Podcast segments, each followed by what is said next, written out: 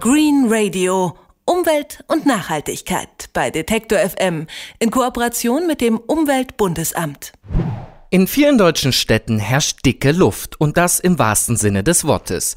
Denn im Jahre 2012 waren vielerorts deutlich mehr Stickoxide in der Luft als zulässig. 33 von 57 Regionen haben den Jahresgrenzwert überschritten. Darunter Städte wie Berlin, Hamburg, München, Leipzig, das Ruhrgebiet, Köln oder Frankfurt. Das ist vor allem schlecht für die Gesundheit, denn Stickoxide sind giftig. Bis Ende 2014 müssen deshalb die Kommunen das Problem laut EU EU-Richtlinie in den Griff bekommen.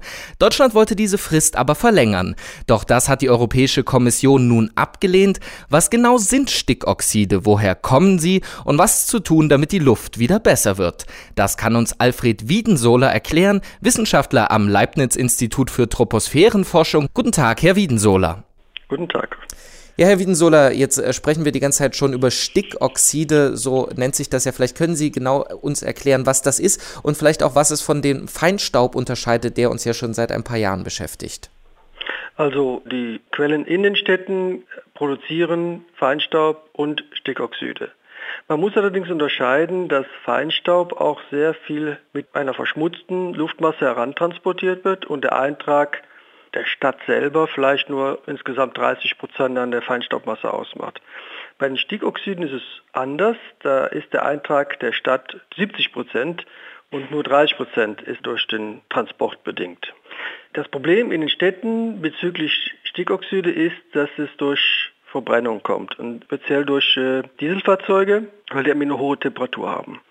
Momentan ist die Sache so, dass die Regelung für PKWs äh, und LKWs so ist, dass die Dieselemissionen, die Großemissionen mit zunehmenden Euroklassen immer geringer wird und auch schon mit der Euroklasse 4 mit den Filtern eine Reduzierung der Partikelemission aus dem Auspuff schon sichtbar ist. Allerdings diese Technologie Euro 4 und Euro 5 bedingen noch nicht eine Minderung der Emissionen von Stickoxiden. Das kommt erst mit der, mit der Euroklasse 6. Das heißt, wir sehen momentan eine Minderung von Rußemissionen in der Stadt. Ruß beinhaltet Stoffe, die toxisch sind, wie polyzyklisch aromatische Kohlenwasserstoffe oder Schwermetalle. Da sehen wir eine Minderung, äh, wenn wir eine Umweltzone haben.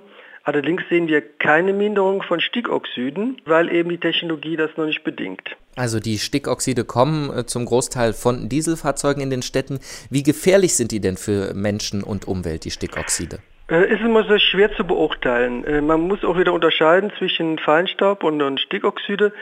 Feinstaub, wie gesagt, die toxischen Partikel sind hauptsächlich die Verbrennungspartikel, also Ruß. Da sitzen die giftigen Stoffe drauf, die sind sehr, sehr klein, können in die Lunge eindringen, können von der Lunge in die Blutbahn gehen und sich im ganzen Körper verteilen. Da geht die Wissenschaft momentan mehr in Richtung Herz-Kreislauf-Erkrankungen, weniger zu den Atemwegserkrankungen. Stickoxide, ich denke, ist mehr für die Atemwegserkrankungen. Man weiß allerdings nicht, wo, wo wirklich eine, eine Grenze ist, zu sagen, diese Konzentration ist ungefährlich oder gefährlich. Das ist sehr vage, man weiß es eigentlich nicht richtig. Sie haben vorhin angesprochen, dass die Umweltzonen, die eingerichtet wurden, wenig gegen diese Stickoxide ausrichten können. Woran liegt denn das genau? Das ist einfach die Technologie der Fahrzeuge. Die Technologie der Fahrzeuge ist noch nicht so weit, dass die Stickoxidemissionen gemindert werden. Das kommt erst mit der neuen Technologie mit Euro 6. Unter anderem schlägt die EU aber zur Verringerung Tempolimits für Fahrzeuge vor. Würde das dann helfen? Ich denke, ähm, ein Fahrverhalten, geringere Geschwindigkeiten würde helfen. Äh, natürlich vor allen Dingen auch Verkehr vermeiden würde helfen. Also man versuchen die Leute vom Auto auf den öffentlichen äh, Personennahverkehr zu bringen.